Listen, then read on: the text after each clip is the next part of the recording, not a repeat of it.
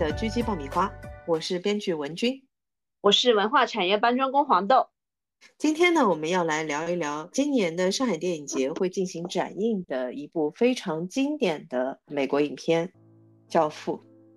哇，觉得这里应该要有个音效，就是那种当当当那种。对，我们要要聊《教父》三部曲。啊，对，不知道今天能不能聊完。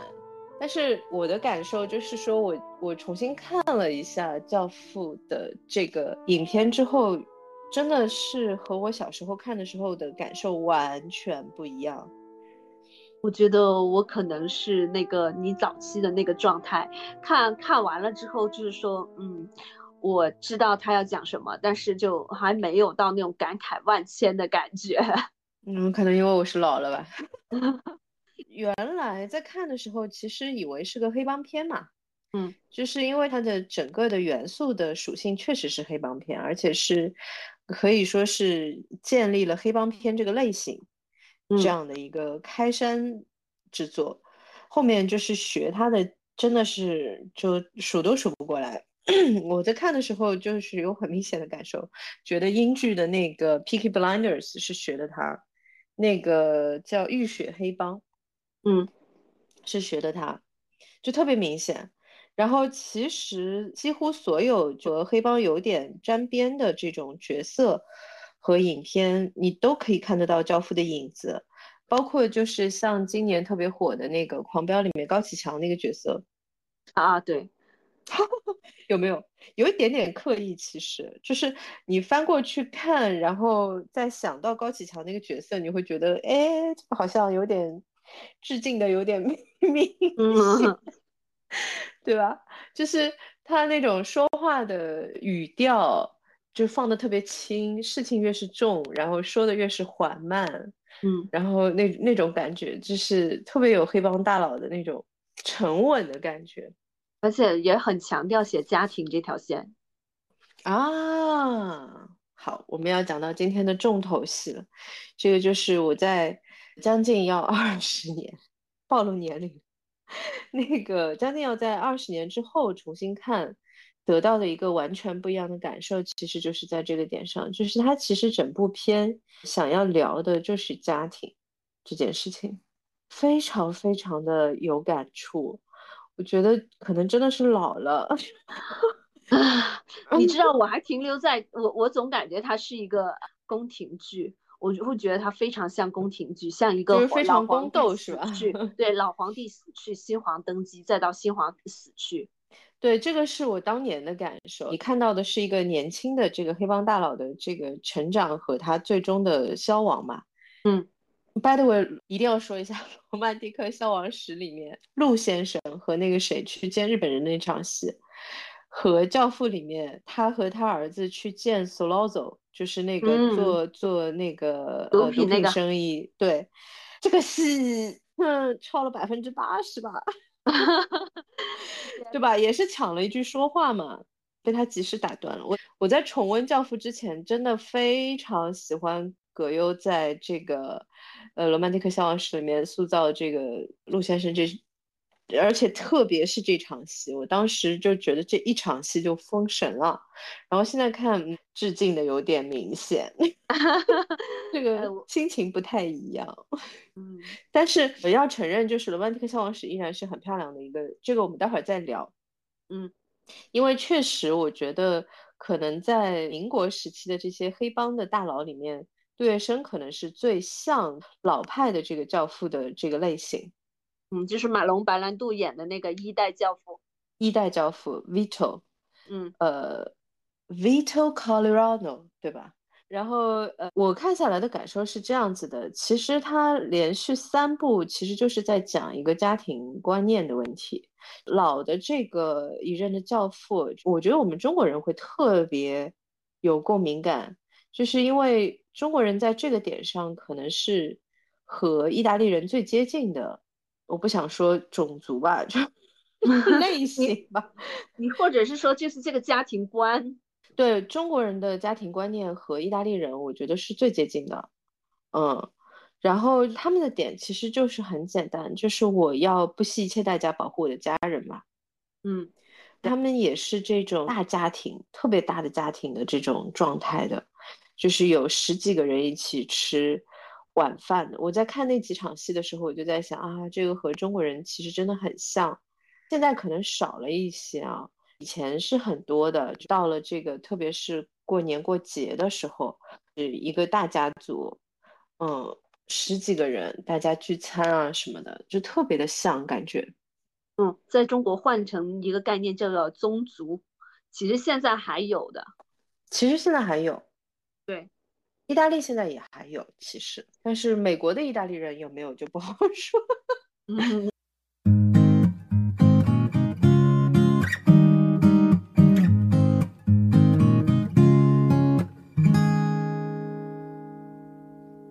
这个点上呢是这样的，就是表面上看来呢，剧情的走向就是讲说这个 Vito 的儿子 c a l i a n o 也是他的三儿子，最小的儿子 Mike 一步一步成长为一个黑帮大佬，最后又晚年比较惨淡，最后 无伴终老这样的一个过程。因为是 Al Pacino 年轻的时候演的确实很帅，这一点我觉得要强调一下。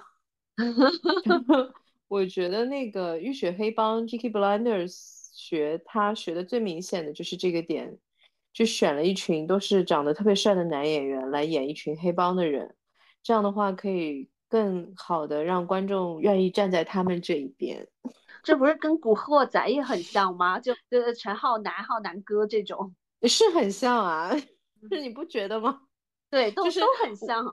我的意思是说，从制片方的这个思路来说，非常像，加上了一些这种黑帮的这种讲义气，我为你挡刀啊，我为兄弟两肋插刀，对这种就感觉更帅了。为了家人啊，为了兄弟，愿意去冒生死的这种风险，然后加上这个人长得又很帅，然后就觉得啊，好帅，是吧？这个其实是个很大的卖点。这个 formula 其实是从《教父》传下来的。但是教父这一块，我总会觉得说他有很温情的，就是帮助呃周边的这些人的的场面。但是重头戏好像都是给了背叛吧，又或者是算计。那个好看呀，因为 那个就是你怎么样用计谋，然后怎么样斗来斗去，这个好看呀。嗯，这个是一个大的悬念嘛。就是会让观众觉得说，哇，他他会反击吗？他会怎么样反击？这样子，这个里面有一个很踩的很实的一个技巧，其实是三步都有用。嗯，我先来说一下，第一部的时候的开场呢，等于是他们的这个邻居是一个普通老百姓，不是黑帮的，然后他的女儿呢遭遇了非常残暴的轮奸，而且就是被毁容了。然后他就说，就法庭只判了这几个男性，就好像是几个月吧，还是反正就是很短的刑期。然后呢，他希望就教父可以为他的女儿主持公道，然后呢，去把这些人杀掉。他的第一段开场就很漂亮，他怀里有一只小猫嘛，你记得？对，他在一直在撸猫，他很温柔的摸着那个小猫，然后再说：“我妻子还是你孩子的教母。”你其实除了今天就是有事要求我之外，你都从来没有来我们家拜访过，然后也没有跟我喝杯咖啡啊什么的，从来没有打过交道。嗯，他说我知道你可能觉得我们家比较特殊，你不希望和我们家有这种关系。他说我理解，但是你今天这样子在我女儿的婚礼上面这样来提这样的要求。是不是有点过了？哦，那段话真的真的好有道理。就是教父不是给你坏人，他整段话下来你就觉得哇，这个道理说的好好，就是想鼓掌。而且就是说他不是说你想要什么我就给你什么的。啊，是的，他说就是我们也不是谋杀犯嘛，We are not killers。他说：“你现在要求我们去做这样的事情。”他说：“可是他们就是这样对了我女儿嘛，这样对待了我女儿。”然后他说：“但是你女儿也没有死。”就是他的每句话其实都很踩在道理上。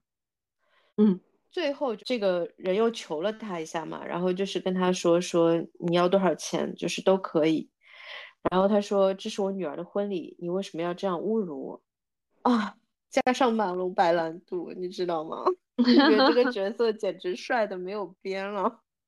而且很很很妙的是，他居然还说给钱，就就是就是跟跟黑帮教父讲钱。他在这个点上说是这样，他说我们会给他们一个态度的。然后呢，你以后出去就是说你是我们家的朋友，这样别人就不会敢这样对待你们家的人了。嗯嗯。他说：“你反正就是欠了我一个人情嘛，这个人情我可能会问你要，可能不会问你要。其实这个人是开殡仪馆的，你记得吗？我记得后面他们都出现了，面包师、殡仪馆，呃，开殡仪都有 callback，都出。对，第一场出来求他的人后面都有 callback，然后第二个来求他的就是那个 baker，就是那个面包师。”就是说自己女儿爱上了一个移民，还不是正常移民途径进来的一个小男孩，然后说现在要被遣返了，说能不能就，然后他就直接打断了他的话，他说你希望他留下来，你希望你女儿结婚嫁给他是吧？嗯，是的。他说你放心吧。哇，就超级，然后再加上后面就他一共是三件事情嘛，第三件事情是那个歌星。哎，对对对，那个比较大。哦，那个事情真的是，我觉得那个歌星就很像妈宝，有没有？万事遇事不决找教父，就是很娘啊，然后就是在那里哭，你知道吗？就是人家就屁大点事儿，就是人家有一个他觉得挺好的一个 IP 要拍电影，然后他想演那个男主角，但其实他。之前就得罪了人家制片人，然后制片人不让他演，哎呦，然后就是找教父啊，就是 by the way，这个教父 这个主角马龙白兰度演的这个 Vito 这个教父这个主角，真的就是他的教父啊，是是亲教父，对，然后这个情节呢也是非常 typical 的这种开场的方式。我在重看这个片的时候，真的有一种像在重温和教科书的感觉。因为太经典了，对，因为它其实是设立了很多之后被反复应用的手法，比方说开场的时候人物怎么出场，特别是教父这个人物怎么出场。你看他的第一段不是拍的他，而且他在整个的第一场戏，别人就是这些人去求他的这个过程当中，他的台词是非常少的。嗯嗯，因为真正的话事人。是不会很话痨的，对，很有都言简意赅。对，然后呢，就呃第三个就是这个歌星，他是他的教子，他是他 godson。然后呢，之前也是他帮他摆平过一个事情的，他那个时候签过一个乐乐队的一个约，然后呢，他想单飞，那个乐队一开始不同意，后来呢又同意了，然后呢帮着这个教父一起去帮他解约的。他的这个手下呢，就是卢卡，嗯，就是我们刚才说的，就是有点不太利索的，嗯，可能有有某方面障碍的这样的一个手下。但是呢，嗯，其实他可能在社会上面都是有点被人家看不起的，因为有点怪嘛，嗯。但是在这个教父的女儿结婚的当天，他是邀请了他来的。我其实非常的喜欢这个情节，就就是他在排练那一段感谢的话的那个情节，因为他可能自己也觉得自己说话不是很利索，嗯，然后他就觉得就是说教父请了他，他觉得特别的有面子，觉得特别的尊重他，然后呢，他就想要去特地表示一下这个感谢，在表示这个感谢之前，就在反复的练习他要说的这一段感谢的话。哦，我真的好喜欢这个情节，这个里面的人物关系都很暖，你不觉得吗？哦，是的，就就是那种家庭感。对，就是整个的这个 opening，整个的这个开场，甚至于包括除了那些美眉的，你知道，就是为了这个目的而拍的那些在婚礼场面上面唱歌跳舞啊，然后这种就是特别有大家庭的这种感觉的镜头之外，所有的细节都很暖。甚至于包括就是说，他们这个家庭的大哥 Sunny 发现 FBI 的人其实车停在他们家那个大院子外面，嗯，然后他要去揍那个 FBI 的人，他说怎么这么没有眼力劲儿呢？人家这正结婚呢，就是这这个一点都。然后我就觉得，就所有这些情节，整个的这个第一场戏里面，所有的情节都很暖。其实，啊，我当时提炼出了关键信息，就是因为他是是女儿结婚嘛，说西西里有一个呃传统，就是说，呃，在在在新娘结婚的时候，什么你向教父提。提一个要求什么的，教父不会很难拒绝的，所以那天是求他办事最多的时候。但是我我当时会想说，也是蛮神奇的，就照理说做到这么大江湖地位的大佬，居然还有这么多小人物要求他帮忙，他依然愿意帮，而且二话不说就帮了。他只说你欠我一个人情，我可能会问你要这个人情。然后我当时就想说。哦，就如果是照这种思路的话，就是难怪他成为大佬，就是因为他这样子，相当于是所有人都其实应该很多人都欠了他的人情，他就利用这样网罗了很多人心。对，其实我觉得，如果不是最后那个歌星的那件事情，你会觉得他的主要工作，甚至于是和居委大叔差不多，就是调解员、纷争调解员，对，像不像？对。就是哎呀，不要吵了，不要吵了，听我的，听我的。对，我就立刻给你解决方案。嗯，对，就很可爱，有因为有点琐碎，其实，嗯。然后在这个点上面，他就是让那个他的养子，其实是就是 Tom 去那个是 L A 去给他的那个歌星的这个 Garson 去处理这个制片人的这个事儿嘛。就是要想办法去帮他把这个角色拿到，整个的这个处理过程都很有趣。然后就是这个重头戏了，就是这个 Solozo 做这个毒品生意的这个人，他要求要见教父，然后他们约了时间去了，他带着他的大儿子去的。在去之前呢，他的这个干儿子就已经把对方的这个资料都已经查出来了。包括就是说，他和这个纽约的五大这个黑帮是具体是接洽的其中的哪一家？这个后面还有一个 callback，就是他们在谈判的时候，他就说，如果你保护我在这边做这个生意的话，你可以拿百分之三十。然后他就问了一下，说另一家拿的是多少？而且就把那个家族的名字说出来了嘛。嗯，塔利亚诺，那个人就很有趣。那个人就对着他的手下说：“啊，工作做得不错嘛。”他说的是 respect，现在的网络用语就是 respect，就很有意思。但是呢，教父就没有同意，因为其实这个整个的前面的过程，我觉得都是在强调，就是说他是一个有家庭观念的人。然后他对待他的这些，就像你说的，就完全非常平民身份的。这些就是家里的邻居的感觉，街坊啊什么的，就是也是用这种大家是都是意大利人啊，然后大家就算是一家人啊这样的感觉，是这样的一个态度对待所有人的。事情的处理也是，就是尽量都是先，也不说先礼后兵吧，他就是先礼。嗯，对，他大部分都是先礼，然后呢，你礼了没有用呢，他思考一下。看看再理一下有没有用，如果再理一下还是没有用呢，他就要冰了。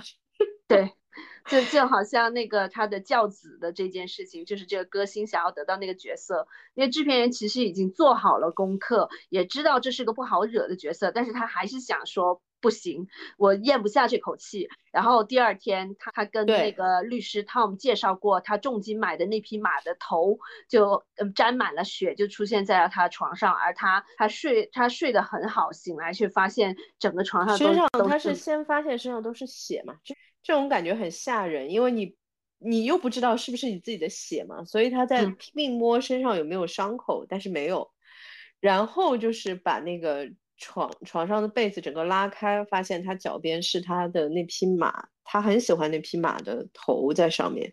那匹马好像是五千美金吧，在当时来说，七十年代那个是巨款。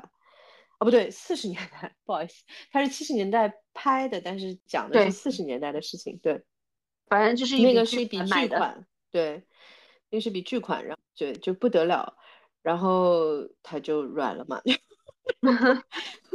然后他就决定妥协，就就把那个角色还是给了这个教父的这个教子。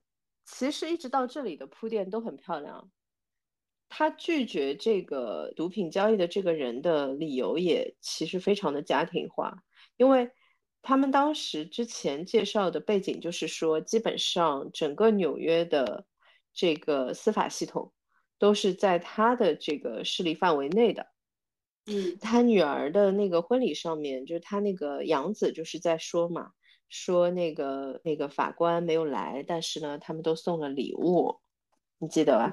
嗯，对，就是他把这个就是整个的信息都给他了，然后就给到了观众，就是说他是一个和司法系统的勾连特别厉害的这样的一个黑帮的人，嗯，那个人其实就是想要得到他这方面的庇护嘛，嗯，然后他没有同意，他没有同意的原因就是觉得说，如果我沾了这个生意，我们现在做的这些其他的这些生意呢，就是。他说的是说，在他们看来，不过就是一种 vice，就是类似于像嗜好，就不良嗜好。就警方也好啊，就是司法系统，他们不觉得他现在做的这些生意有有多严重。他说，但是如果我一旦沾了毒品，嗯，他们就可能要跟我保持距离了。对的，对，对，就是。他的思路其实就是从这个点上就很明确，你能够感觉出来，就是说他是安全为上，而且这种安全是说我要保护我的家人，我要保护我的整个家族，因为对方提供的利益其实非常大的，嗯，他是每一年三四百万吧美金的利益，然后以至于就是他的大儿子马上就动心了嘛，嗯，就 冲口而出，嗯。而且就是我们的生意，我们的这个就是利利润是绝对可保障的吗？就是问了一句，在非常不恰当的时间，抢在他爸说话之前问了一句，这个其实是非常非常忌讳的一件事情。然后我又要说一下，这个在《罗马 帝国消亡史》里面也出现了，一比一复制，好吧？当然，我觉得葛优的处理还是非常强的。他的处理和这个这个马龙·白兰度的处理完全不一样，非常的中国。马龙·白兰度的处理也很漂亮。他的那个点是这样子的，他就就因为他儿子这样子抢了一句话，大家其实都有点尴尬嘛。整个这个场面上的人都有一点尴尬，然后他就直接说了一句：“他说，你看。”我我这种就是属于就是生意小到连我自己的儿子都没有好好管教，是这样。就他说了一句非常自嘲的话，就把这个尴尬劲儿给带过去了。但是然后呢，就就出了后面的一系列的事情。就是首先就是说他的那个手下，呃，卢卡，就是前面花了整个其实是一整场戏来铺垫的这样的一个人。被塔利亚诺那个家族就是联合这个贩毒的这个人就干掉了，同时就是这个教父也被呃就是暗杀嘛，嗯，背后中背后中枪中好几枪，而且不知道能不能活下来，生命垂危的一个状态。这个时候就就要讲到这三个儿子了，但是我想先说一下这个整个的开场，这个整个的开场其实就会让你非常非常的同情。教父，为什么呢？因为他先给你看到他是一个就是有原则，然后呢又是愿意帮忙身边人，又是很有家庭观念的这样的一个人。他的行事作风其实大方向来说是非常公平，又很重家庭的这样的一个风格的这样的一个角色。然后呢，他让他生命垂危。并且他生命垂危的原因，是因为他不愿意做毒品交易。还有一个，他儿子那句脱口而出的话，其实暴露了太多。哎呀，这个儿子我就不真的是，但是我们接下来要重点讲儿子了，反正。但是我是想说，这个从编剧的角度来说呢，是，呃，至少是现在来说非常常见的一种做法，让你就是有充分的理由同情这个主角。站在他这一边，嗯，虽然他是个黑帮老大，也是教子无力，但是他给了你就是充足的理由，让你就是不觉得就是说站他这边有什么错的，你觉得啊，就是太值得同情了，就哦，就这种感觉。这个其实说实话，《狂飙》里面用的也是同一套，情节路线不一样，但其实内核是一样的，就是他建立一个有很多很多优良品质的这样的一个。主角，然后呢，他又让他处在一个就是很大的危机当中，让你不得不为他揪心，然后站在他这一边去想说啊，他不要紧吧？他会死吗？对。然后他人生中的巨大障碍就是他儿子嘛。呃，也没有，他这三个儿子，但是真的就是都奇奇怪怪的，各有各的奇怪的地方。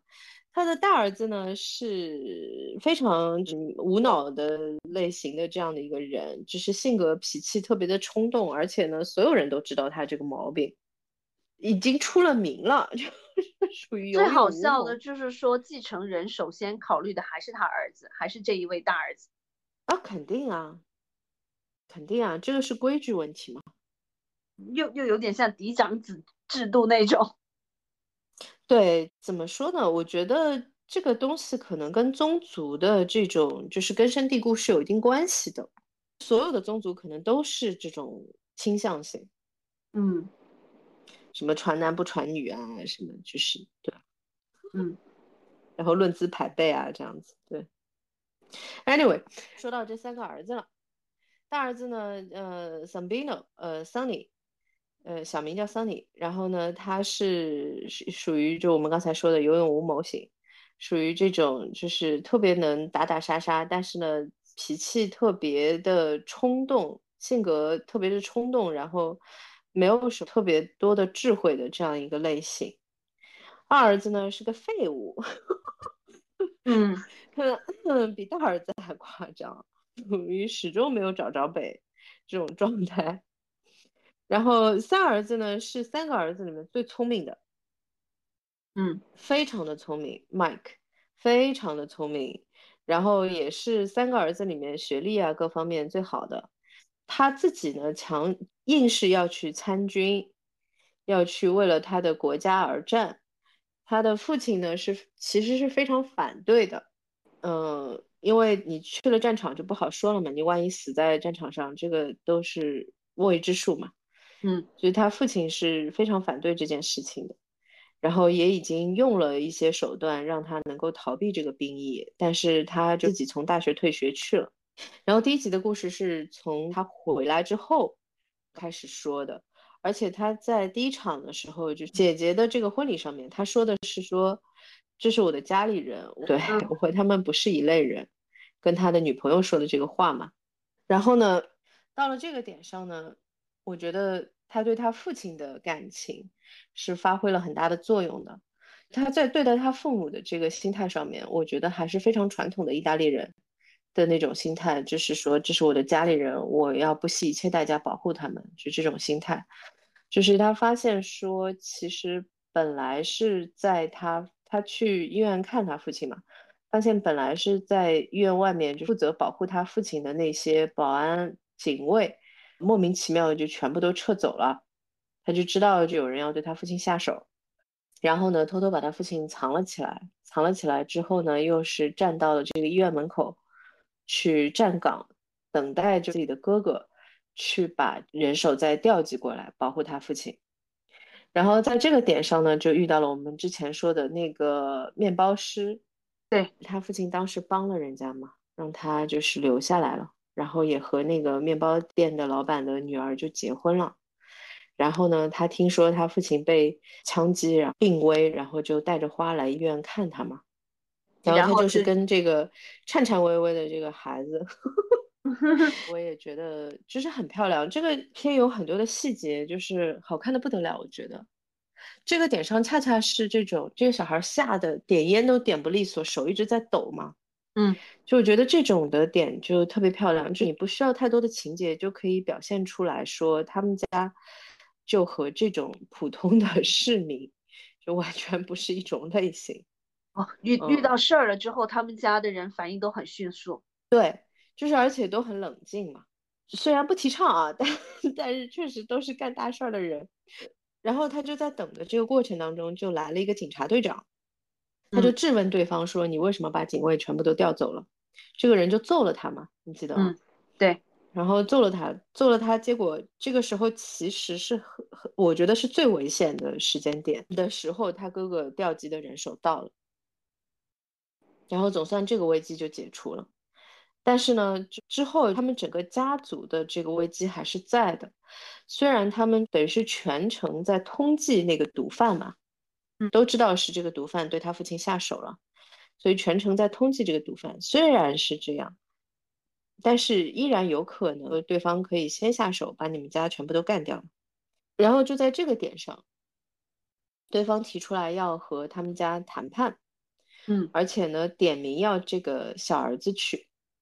他的这个点上有一个细节点，就是之前他出门要去见他女朋友，同时见完他女朋友要去看他父亲。他出门前的那个点上，他哥哥说我们应该派人保护他。嗯，然后他父亲的干儿子就说了一句，说没事的，说他是 civilian，嗯，对，他是平民的身份，他说人家不会跟他动手的，就是这个点上其实很有趣，就是等于是说了一个当时的这些黑帮都是默认的这样的一个规则，就是你的家人里面，只要你是不参与这个黑帮的这个生意的，他们就视作你是平民身份。所以他们是不对你下手的，就是他们等于是有对这样的一个规矩是有共识的，而且就是因为他们对麦克的不设防，可能也导致了麦克最后的成功。对，啊，很有趣啊，这个点上，啊，然后你发现还有个细节没有？就是之前他在揍那个警察队长之前，那个队长要求他的手下逮捕他，你记得吗？嗯，然后他那个手下说，可是他是。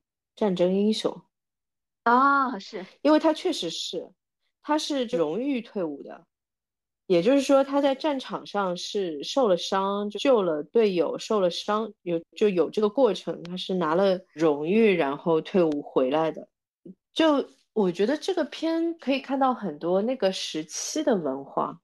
而且这样也其实可以看得出来，麦克真的是很想远离呃黑道家庭的这个的，他完全是想像一个普通人一样生活的。包括他去读大学，呃，他到第二部的时候还被家里人嘲笑了嘛，一个大学生。然后还有就是他去做战场，他当时确实那个思路也很美国的，我想为这个国家做一些伟大做一些事情那种。你这话现在听起来真的，哎呀，我笑那么明显有点不太好，就是。有点讽刺，有没有？有一点，嗯，这就好像我那个朋友跟我说说说，你看当时的黑帮对毒品是一个什么样的心态，当时的政府的人对毒品是一个什么心态？你再看看现在的美国政府啊，对，现在是是一个药物泛滥的时代了。哎呦，真的是，就挺讽刺的，有没有？有一点。Anyway，就那个时候，其实包括他们对于就退伍军人的这个态度也是一样的。现在其实对于这些，就包括是荣誉退伍的这些军人，其实至少我知道，就是说在美国社会，特别是他们的警察的这一支系统里面，没有像当时那么多的尊重。嗯，那时候其实毕竟是二战结束嘛，其实战争的阴影还是离他们很近的。包括我觉得那个时候美国梦确实是是不一样的，你知道我的意思吧？就是那个的幻觉还在，就是我们是一体的，我们要一起维护一些东西，嗯，这种的心态还在，就现在已经没有了，还是蛮理想主义的嘛。对，那个时候非常的理想主义。这个要稍微提一嘴，就前段时间我看的另外一个美国电影叫。The most amazing beer run in the history 之类的，就是说史上最厉害的一次送啤酒的旅程，很可爱的，而且就是一个船员，他也是纽约很穷的一个街区出来的个小孩，是个船员，高中都没有毕业，好像当时呢是是好像在越南打仗吧，对，美国人在越南打仗。然后呢，他有很多的这个朋友，呃，在战场上，但是当时美国国内的氛围也很差嘛，就是很反对这场战争。对，然后他当时的心情就是觉得说，那不管怎么说，那就是在前线冒着死亡的这个风险，在那里打仗的那是我的朋友嘛。然后最后他就为了一个赌约，就是因为他和一些反反战的人在这个酒吧里面就吵起来了，吵起来了之后呢，他就下了一个赌约，他就是说他要去。前线，他要去给他的那些朋友送啤酒，嗯，然后他就真的去了。其实这个过程最后是改变了他对这个战争的看法，嗯，但是就是说这件事情，我觉得还是非常 amazing 的，你不觉得吗？嗯，我觉得现在的美国的社会已经没有这种氛围了。但是 anyway，再回过来讲，就是说，所以其实麦克这个角色。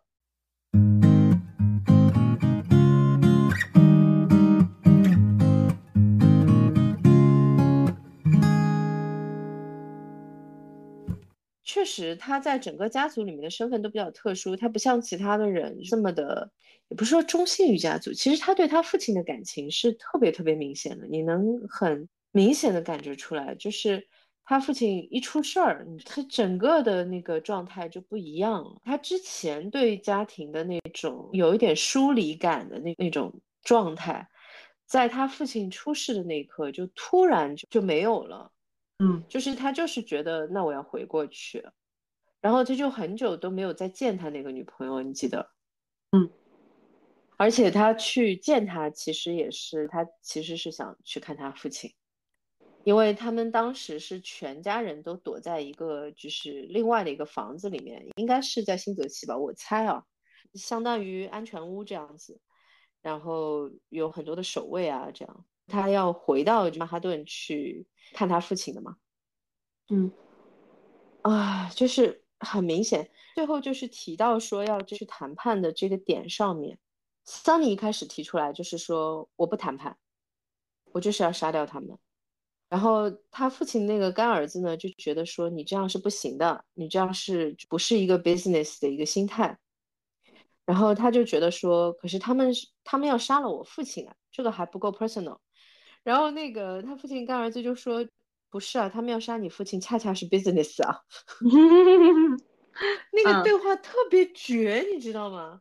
就是因为你知道他说的是对的，他恰恰就不是为了 personal 的原因，嗯，而要来就是干掉这个教父，他就是为了生意。对，嗯。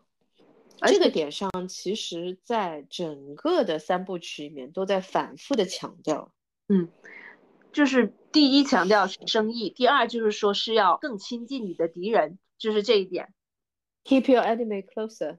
嗯，这个不是孙子兵法，我记得是孙子兵法，就老外不知道为什么痴迷于孙子兵法，就是反复会强调这个，对。然后呢，有很多翻过去再翻回来，你都不认识它原来是什么。啊，真的会，真的会。最搞笑的就是那一句，就是什么 “Before you embark on the 呃 path of revenge, dig two grave”，那个是最明显的，就是翻大家核对了好久才搞清楚他到底 说的是哪一句话，是一个很长的一个古文，它是一个其实是一个完整描述。然后那个就是他们最喜欢的那两句话，其实是中间的一段。嗯，哎呦，真的我的妈呀！就是反正，而且还是个古文，真的是翻 翻翻过去翻回来，爹妈都不认识。那这《孙子兵法》不是又 call back 了狂飙吗？啊，狂飙！我觉得有一个可能性是，可能他们这些所有跟黑帮有关的题材的片，在拍的时候，可能都会再看一下《教父》。因为教父确是的呀，就是他确实是开山鼻祖，你不觉得吗？而且从现在的角度来看啊，确实是黑帮最讨人喜欢的一个写法。嗯，从哪一种角度上来说是讨家人？家人啊，他其实三部曲就是在强调说麦克的做法其实是错的嘛。嗯，恰恰就第二部的结尾特别的明显，因为第三部是几乎你就可以猜到了整个的剧情。那么第一步是他就是怎么样从就是抗拒这个家族，到成为教父的这个过程，这个他的这个变化的这个过程。第二步是说，其实他一直不停的面临家人和生意之间的这种反复的权衡和抉择嘛。嗯，特别是他哥哥的那个事情嘛，就是在第二部的结尾，其实我觉我个人觉得是特别明显的，就是因为又拉回了，就是他原来父亲啊、哥哥都还在的那个时候。一家人坐在那里吃饭的那个场景，你记得吧？嗯，他自己一个人坐在那个屋子里面，然后那个镜头就切得很漂亮，切回去，同一个窗口，同一个景别，然后切回去是 Sunny，就是他的大哥在那里说，而且那个是他第一次把他后来的妹夫嘛，等于带回家吃饭，对，带回家吃饭，那个一顿饭。就就写那个一顿饭的那个过程，这个其实就是再明显都没有了。其实他讲的就是一个家庭观念的问题。然后麦克其实恰恰就是错在这里，就是他搞错了所有的前提和后果。嗯，就他父亲，而且就是第二部也很妙的是说，故意的拿他父亲的整个的这个成长过程来和他后来的这个做法这个做对比。啊，越走越远的这个这个做法，做了一个就真的是 平行的这个比较，嗯，就其实不能更明显了。其实说的就是这个问题，就是说你其实就是说特别明显，就是 Vito 当时做这个生意是恰恰为了保护家人，是为了给家人更好的生活，所以他的所有的决定都是从保护家人的这个角度出发的。他儿子被杀了，他召集了一个会，而且他收到消息的第一反应是跟手下说，不要报仇，啊，下一个命令不可以有人去寻仇。嗯，他的所有的决定都是说我怎么样能够更好的保护我的家人，他的整个的直觉，包括他的整盘生意，其实他就是要先保证家家人的安全嘛。他有一段就是他去世前最后跟这个麦克说的那段话，他说：“我的一生就是在警惕，我不能 careless，我不能不小心。”他说：“Women and kids, women and children, they can be careless, men cannot。”我不说他有没有什么重男轻女啊什么的，这些我不讲啊，就是他有一种特别强的、特别强烈的这种大家长的感觉，嗯。都是我的孩子，我都要保护的。这种感觉其实真的还蛮好的，特别是 作为中国人来说。天呐，就不知道为什么就觉得，啊，就就挺暖的，有没有？啊，我只我只看到了，就是说创业一代和创业二代。其实我也吐槽了这个事情。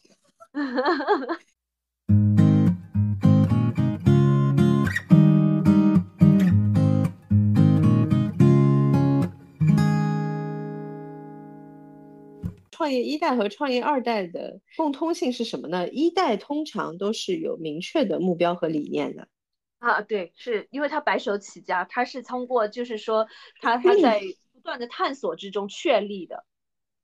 对，就是说他的所有的动机是有一个基础的东西在的，他的所有的决策他是有一个最核心的这个基础在的。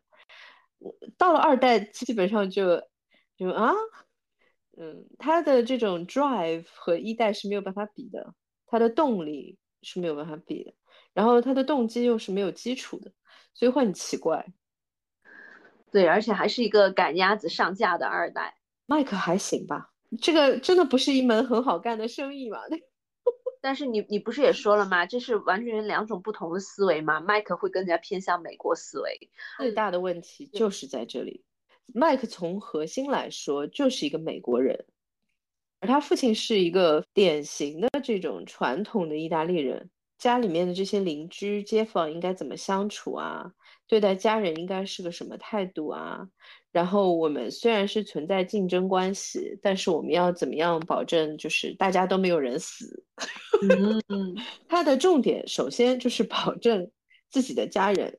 然后呢，就是保证说整个的这些就是手下的大的这个家庭所有的这些家人，然后呢是这些邻里啊、街坊啊这一些都有安全性，嗯，然后呢就是包括他的这个对手，就是这些家族怎么样能够大家都尽量不要有人死，嗯，呃，特别可爱。你看他第二集的时候回忆他整个的那个起来的那个过程，我觉得导演也是嗯特别刻意，他帮助他的那个老婆的闺蜜去说服那个闺蜜的房东，说让他那个房子能够继续住下去，记得吧？对，哎呦，真的是，就是当时已经是个小的黑帮大佬了嘛，在至少这个街区已经是他管的了嘛，对，然后。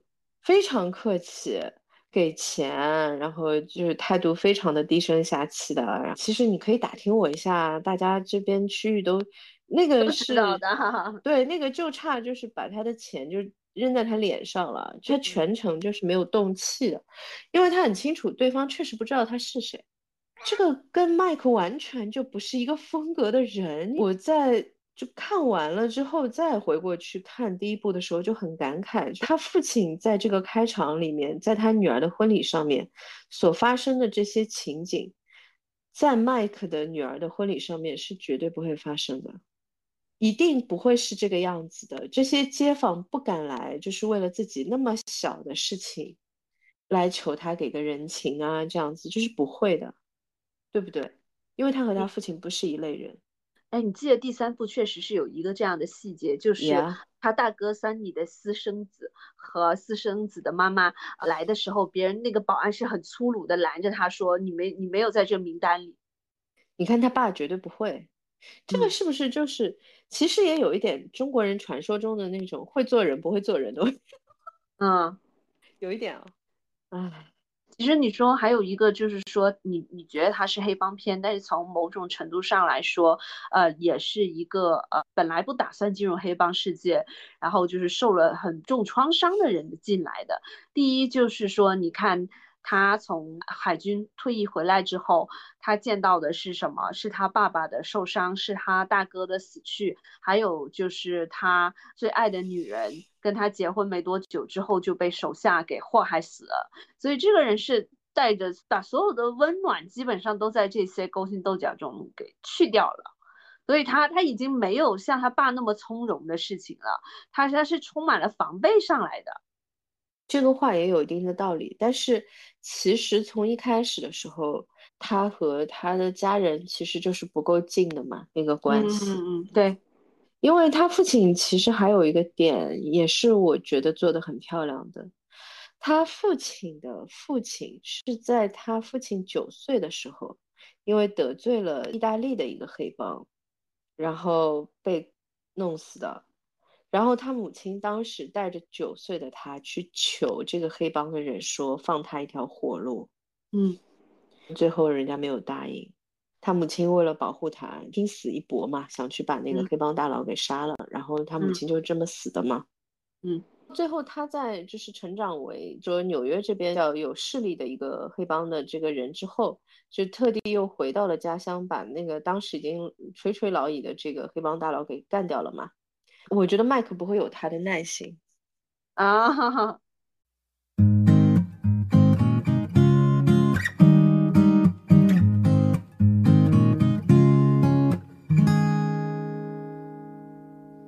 人的命运其实是很妙的一件事情，因为我知道这个故事本身它其实是很写实的。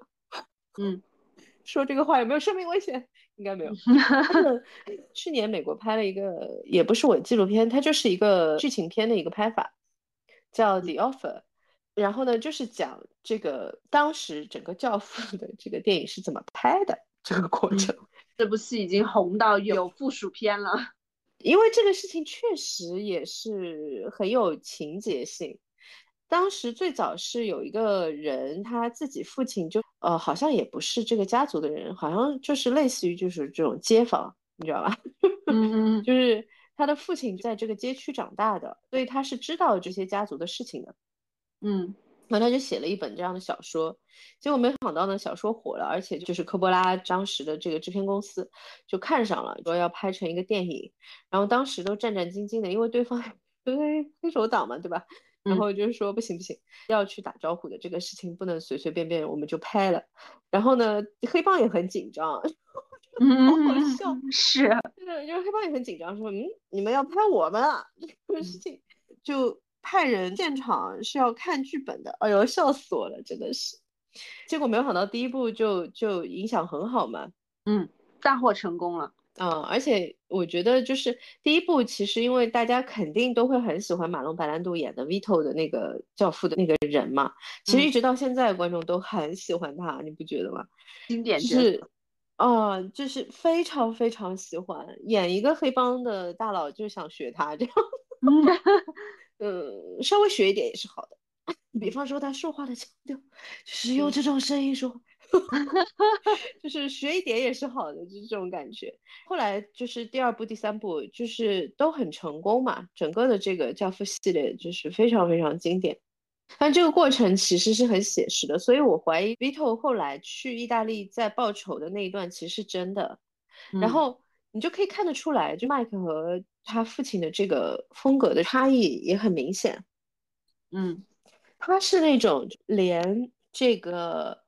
孩子的洗礼的时间都等不了，把。其他的几家都干，他有点睚眦必报的那种，而且很对，就是很急，你知道吗？就是所有的这些就很美国，嗯，但是他又有一点，就是说他时间管理和策划的特别好，他基本上他睚眦必报的这这这项这也很这也很美国，有没有？美国是一个非常有时间管理能力的黑帮国家，有一点啊，确实，而且还是个渣男。哎呀，这样一比，真的好像啊。因为我当时看他到意大利嘛，看上了一个美女，这个我可以理解。嗯，然后这个美女死了，你回到美国，马上又跟原来的女朋友求婚，是个什么意思？哎，你不是说他很理智吗？这一点其实也体现他很理智，因为他那个时候是其实是需要有人帮忙管理他的，就是这类似后宫或者是说家里的这家庭嘛，就是他需要有一个，而且他也到年纪了嘛，需要组建一个家庭，然后就是说相当相对知根知底、比较靠谱的，就是他的前女友啊。但是我当时看到这个点上，我还是觉得啊，渣男。其实，因为他那个前妻还是为了，因为他死的嘛。对对对，他不是说这种无关的死亡，这个明显就因为人家跟他寻仇，然后他前妻正好坐在那个车里，然后被炸药炸死了。嗯，对。然后他回到美国，马上就跟前女友求婚，这个事情我实在是有点咽不下去，我跟你说。就是还是有点是想报仇的，呃，还有就是找一个 partner 来来一起，就是说把这个黑道家族给组建起来的这种急迫心愿比较重要。是的，就是很美国。嗯，然后呢，在这种时候又很实用主义啊，就啊，要不是因为他是长得很帅的类型，简直要看不下去。唉，一起叹了口气。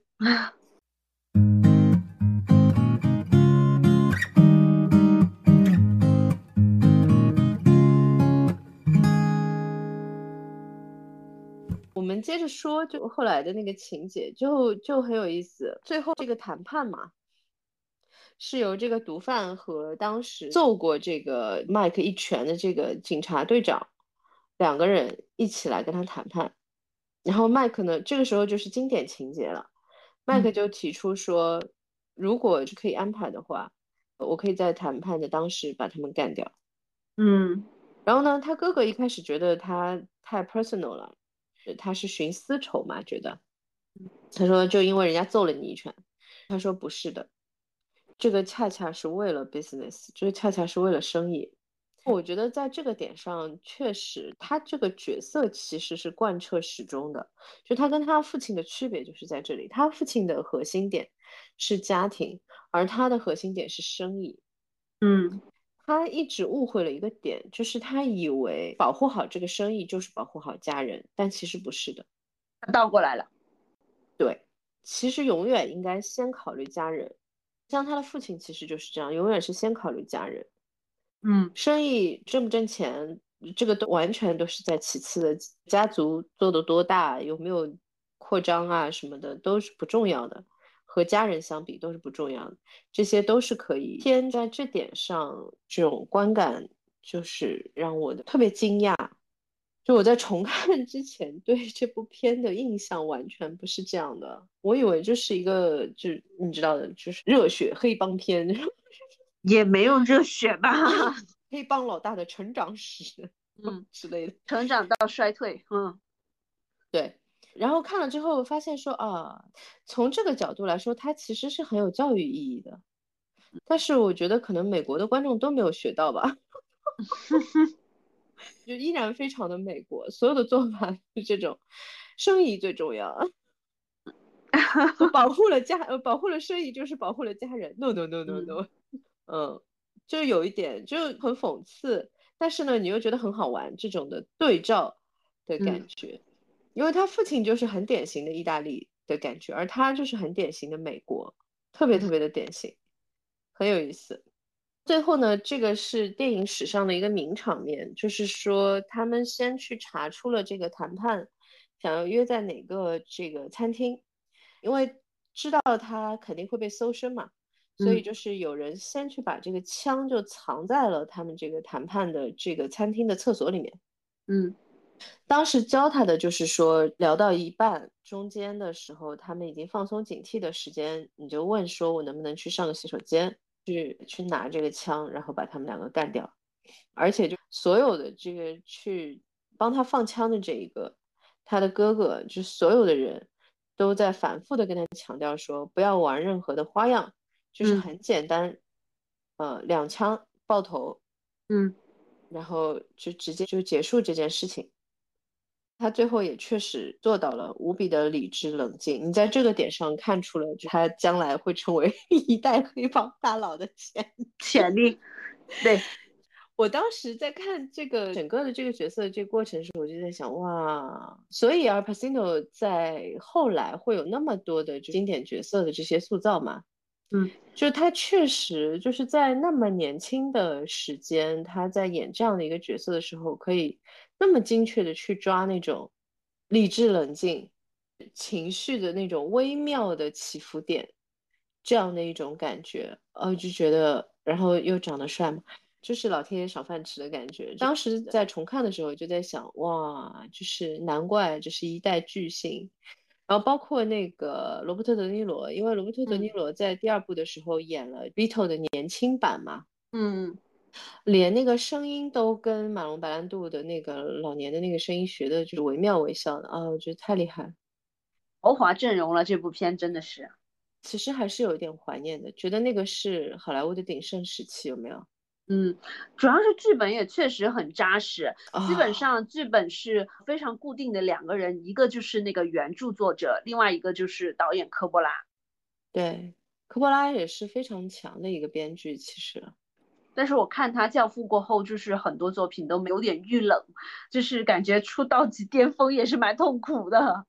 嗯，可能后面的项目没有那么好码，感觉上，在那个时期你可以找得到马龙白兰度，你可以找得到阿帕西诺，你可以找得到罗伯特德尼罗，后来也没有了呀。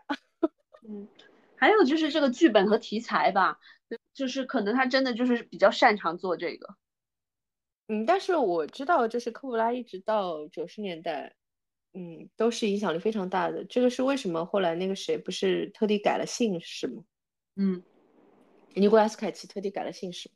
嗯，科波拉是他的叔叔嘛？好，叔叔对，就是因为这个这个姓的名气太响了，有点受不了，然后就改了个姓，还挺有意思。嗯，呃，我们继续讲。嗯。然后呢，他就算是出生 有图吧，反正就是算是比较顺利，把这两个就是比较重要的对手给干掉了。但是呢，其他几个家族也不是吃素的，也用了就是各种的手段，把桑尼也干掉了，差点呢，把麦克也干掉了。嗯，是他当时在意大利的这个老婆就付出的代价，死在了车子里。在这个点上，就是我刚才说的那两个，就我觉我觉得处理的非常好的细节，一个就是教父在听说当你被人干掉的这个点上，第一反应是说传话下去，不要报仇。嗯，啊，我觉得太强了这个细节，嗯，这种的细节，我觉得就是特别特别立人物，你知道吗？嗯，那么小的一个细节。而且就真的就是很出人意料之外，他已经设想到了可能会发生的事情，就是先阻拦这边的无所谓的牺牲再说。对他先保证事情不会再扩大化，嗯，因为他觉得如果扩大化的话，几边都会死很多人嘛。嗯，所以就我失去儿子这件事情，我肯定是要处理的，但是这不是现在最重要的事情。嗯。我觉得好强，真的就是很强。我觉得他儿子确实没有办法跟他比。唉，他算是一个很顾全大局的人，很有大局观的人。对，哎，很有趣啊，他和他儿子的差别竟然这么大。但是其实这个电影好看，也就是好看在这里。他其实就是想讲，就是像他们这样子两种完全不同的理念的这个黑帮大佬的整个过程会有什么样的一个巨大的差异，很有意思。你明显能感觉出来，就整个主创都是倾向于 就是老的教父，同时也也有可能是真的是他们也迎来了一些时代的巨变，因为从啊故事从四七年还是四八年开始嘛，一直到这个七十年代嘛。嗯，就是一直到七十年代什么的，其实是一个社会巨变的年代。对他第三部已经是九十年代拍的了。嗯，故事在在七几？对对对对对。我其实很好奇他为什么要拍三。不过 anyway，我的感觉是说，其实你看了一和二的话，是可以猜到三的。嗯，对，嗯，对，所以为什么要拍三？可能真的就是这个钱不挣，有点浪费。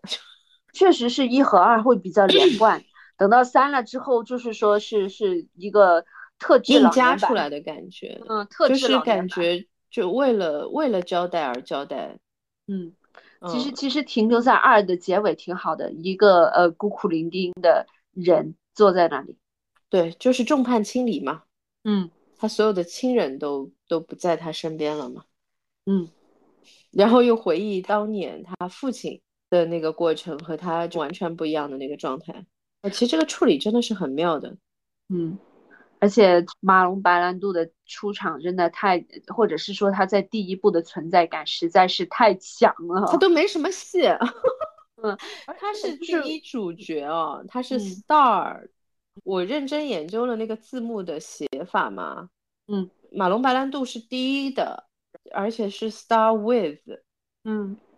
他是单独打在第一位，而且就是停留时间最长，然后是出现了 star with，然后才是其他人的名字，特别厉害。这都没什么戏啊，嗯，就是又回到之前说的那个事情，就是你其实戏要好，而不是要多的问题。你不能以一个角色的戏量的多少来判断说这个角色是好还是不好。嗯。就完全就是应该从这个角色的塑造的这个质量来看，嗯，太强了，真的特别的强。他一直到二都没有出现，整个第二部他没有出现，其实，但是依然有强烈的存在感。对，甚至是罗伯特·德尼罗的这个角色，你会忍不住把他和老年版做对比。哦，是的，是的，是的，是的，特别是那个声音一出来，哇！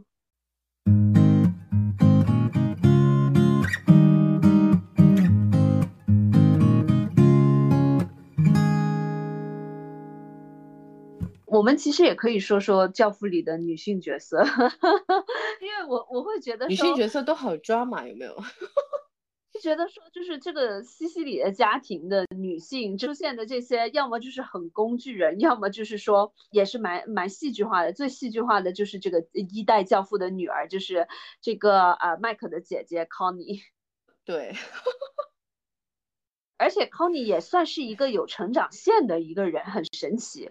就是你可以看得出来，他那个时候有多恋爱脑。就而且其实他戏不多，但是你已经完全把他的故事拼凑出来了。就是被老公家暴，就是其实也算是一个服从性测试。为什么她老公到最后敢算计起来 Sunny，就是因为发现他老婆太好配合了。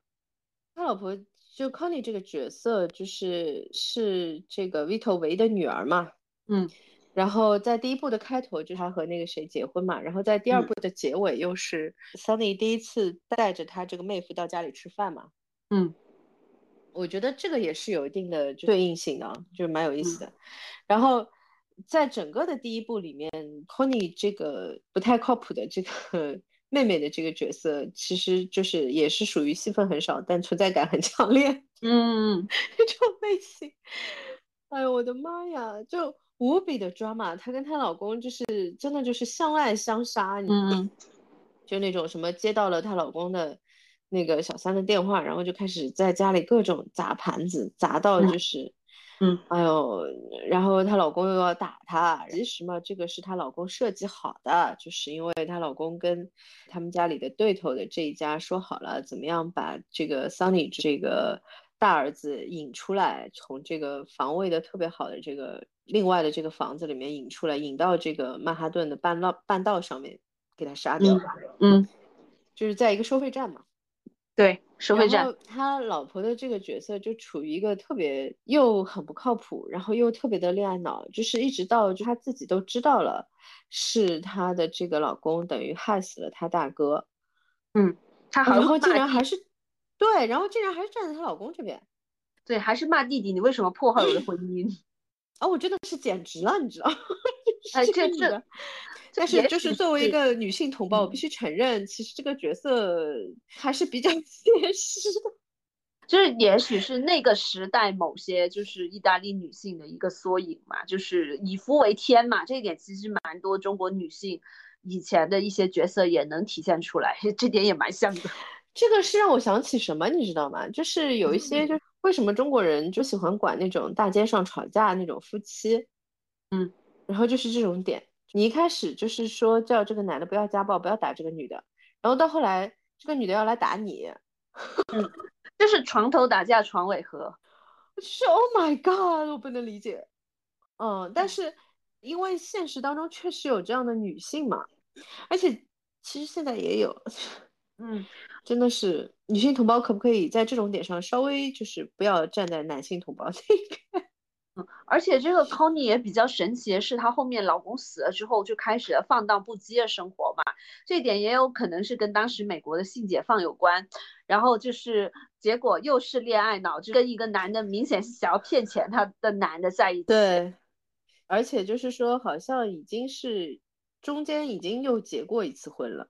嗯，然后又想跟这个男的结婚，他弟弟看到他真的是就是要昏过去，就跟他说说，你离婚证上的这个墨水还没有干，嗯，你就要跟这个人又要结婚啦，嗯，而且他是来跟他弟弟要钱嘛，嗯，对，而且是他，你可以明显能感觉到。他 Connie 和 Sunny 关系真的比较好，因为你看 Sunny 知道他被打了之后，就立刻慌不择路，要要去给给妹妹讨回公道。而这个真的是太心而且等到第三部的时候，Connie 是力挺 Sunny 的私生子上位的。对，但是 Connie 跟 Mike 的关系就很一般。那肯定呀，这个弟弟又反对他随便结婚，而且就是永远是那种恨铁不成钢的眼神。其实他。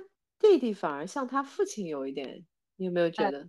然后他哥哥其实有点像他妈的感觉，就 是很心软啊，然后就是特别的帮女儿啊，然后各种就你提什么要求都好，嗯嗯，然后反而是他弟弟是那种，by the way，其实他妈也要比他哥哥要严格，就你记得吧？就是 Connie 在那个他自己就是第二部的开头嘛。就是再回到这个家的时候，他妈问的第一句话也是说：“你不去看看你孩子吗？”啊，对他妈，就所有人会觉得说他他抛弃小孩很非常过分。对，就是他弟弟也是问他说：“你不去看看你孩子吗？”哎，这个事情，反正就真的是个角色。你，嗯，就这这里其实蛮多女性是比较呃肤浅的，或者是工具性的，就包括这个妈妈。这个妈妈在第一、第二部其实是从他们小的时候到大，这个妈妈基本上就是一个慈母一般的存在。相对而言，琢磨比较多的一个就是这个 Connie 非常 drama 的 Connie，嗯，Connie，另外一个就是这个他麦克的正式老婆啊，这个 K。对，我觉得很神奇的就是他的第一任老婆，就是意大利的这呃这个美女，嗯，那个完全是有点像符号化，就是这个美女是什么性格什么的，你不知道，什么都知道她是个美，对，就是她很嗯美，然后为她做而且牺就是这一，段恋爱也拍的来，就是我很无语啊，就是一见钟情，就是因为她美。莫名其妙他对麦克也是一见钟情，嗯然后吃他吃的来不得了。是你记得吧？就是他其实最后会死，也是因为说他想给麦克一个惊喜嘛。对，开车给他开车做司机，哎呦，我的妈呀，就这个真的是一塌糊涂了。就可能是完全是为了，就是这个就完全不是人物先行了，情节驱动，为了成为男主的白月光，以及说是为了就麦克后面封心所爱而设计的吧。就不然的话，他如果是没有人去霍霍他的话，他可能一直在西西里，呃，藏匿在这个温柔乡里，可能也不想做黑帮大佬了。这不是仇人霍霍了他老婆吗？他跟他老婆那场戏我还是蛮喜欢的。一开始他父亲的那个养子 Tom，就后来成为他第二部的时候最重要的一个手下嘛。嗯他在离开家里面去处理这个要报仇的这个事情，对，他又要报仇，去处理这个要报仇的这个事情的时候，他是把整个家交给 Tom 的嘛。Tom 是跟他说他老婆是流产的，嗯其实他老婆是把孩子打掉了。嗯，然后他老婆告诉他这件事情的时候，哦，那场戏真的，而且是他知道他特别渴望有一个小男孩，而且指定得男孩。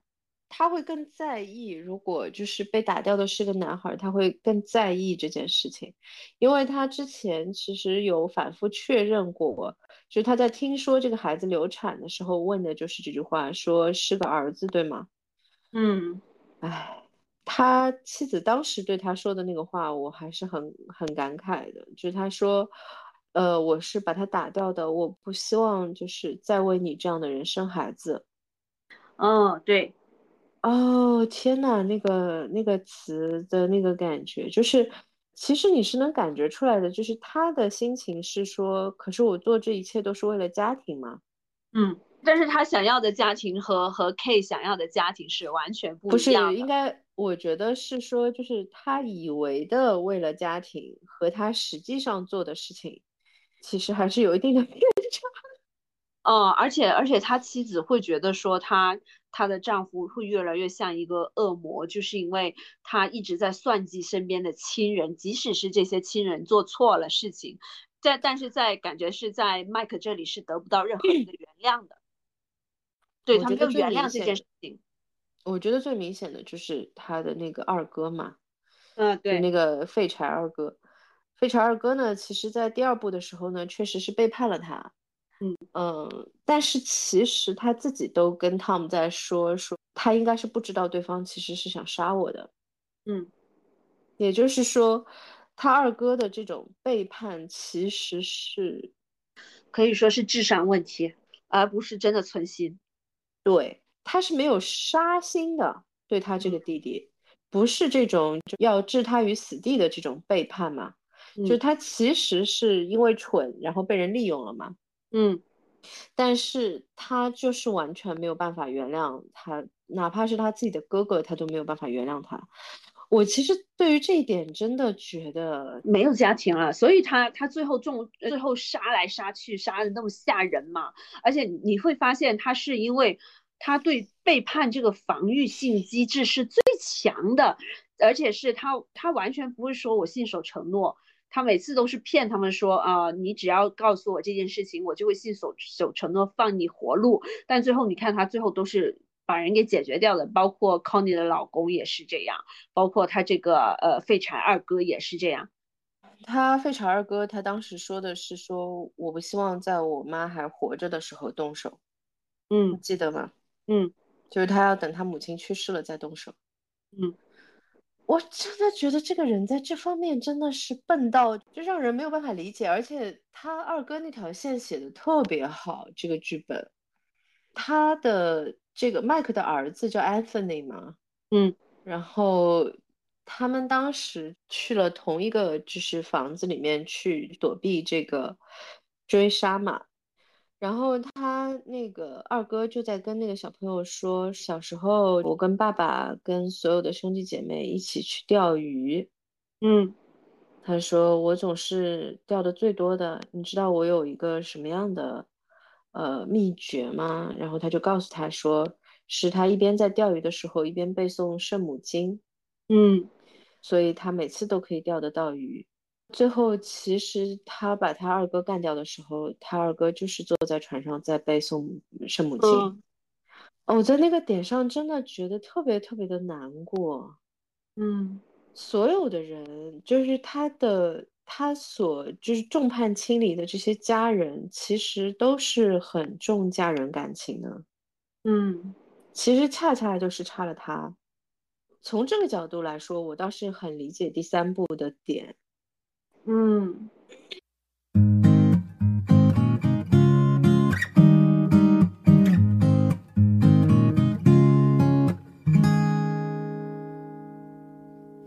虽然其实你看到第二部，你就已经知道第三部会发生什么了。就是这样一个人，他的下场其实其实可以预判的。但是我觉得，就是说从这个角度来说，有一个第三部，可能就是为了让他意识到自己到底干了什么吧，嗯 就是给这个角色一个完整性嘛。嗯，他霍霍了呃二代跟他一样的二代，然后三代，然后给三代留下了一个巨大的阴影嘛。你看他的女儿想要的恋爱，他他是完全不赞成的，而且跟这个男跟这个私生子说，你你要继承我的位置，OK 没有问题，但是你第一件事情你远离我的女儿。他的大儿子就是这个跟他的窝囊哥哥关系很好的这个 Anthony，完全不理他。那肯定的呀，你对于自己的叔叔有一个那样的很温暖的那样的一个记忆，然后是你父亲把他杀掉的吗？嗯啊、那个心情真的是，而且因为自己有孩子嘛，所以在之前就有一个很感慨的地方。他在第二部的时候，这个时候差点他和他的家人都被就是人家给暗算了嘛。然嗯后他去哄孩子睡觉的时候，他的儿子就是 Anthony 那个时候还很小嘛，然后嗯就问他说：“爸爸，就发生了什么事情？”然后他就是说：“就是你放心吧，我会去处理的。”然后他说的是：“我能帮你吗？有什么我能帮你处理的吗嗯？”哎，我是想说，其实你在这个点上也可以看得出来，就是这个父亲的毛病在哪里。他说：“你以后会有机会帮我的。”他说的是类似于这样的一句话。已经想好了儿子继承。是，如果你真的是一个有家庭观念的人，你就应该觉得说，我要怎么样做到在我手里能够结束这个危险的生意，不要让我儿子继续干这行了。这还不清楚吗？就明显就是，其实怎么样是对家人好呢？对吧？不是说你什么挣多少钱啊，你有多大的地盘啊，都不是的，是说他有一个就相对安全，然后就是幸福的这样的一个未来。他具体有没有接手你的这个根本就不重要。哎，这这一点你之前不是说他在其他的事情，尤其是专业事业上的事情都很清晰嘛？但是唯独在家庭上就很迷哎，一塌糊。涂这个人。对，哎，我我又想到，就是说他在判定古巴古巴会出问题的时候，他判定的极其准确。对，他当时就觉得说这个生意肯定是不稳的。他说，就是你看，我们虽然跟官方的关系这么好，但是官方所有的这些人都是拿钱办事的，而对面呢，全部都是为了理想。可是对面呢，竟然愿意为了理想去死，一分钱都不需要。就是你这个怎么可能稳得住呢？你这个肯定是不行的呀。嗯判断无比的精确。哎，嗯你说为什么呀？他在为什么家人的问题上就能那么蠢呢？这一点不得不说就很像中国的这种帝王故事之类的，就是后宫剧或者是这个宫廷剧经常出现的，就是这样的，就是这他可能是一个很好治理的帝王，但是他他就是总是后院会出状况。这个有一个很 personal 的点，有就因为像他这样的人的最大的悲剧性在哪里，你知道吗？嗯，是什么？恰恰是因为他在所有的公事层面都如此的聪明，做的决定都如此的准确。当他在这种关键的事情上面，家庭的这些事物上面做出错误的判断的时候，没有人敢跟他对抗的，或者是说没有人敢反抗他的权威？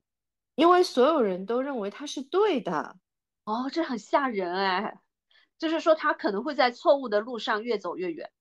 呀，嗯哼，不要问我是怎么知道的，就因为他的权威已经已经树立好了，所以就是呃，也更难有人去站到跟他一样的高度就是去告诉他了。是的，就是其实如果他的就是智力啊各方面如果差一点点，就没有那么多的悲剧了。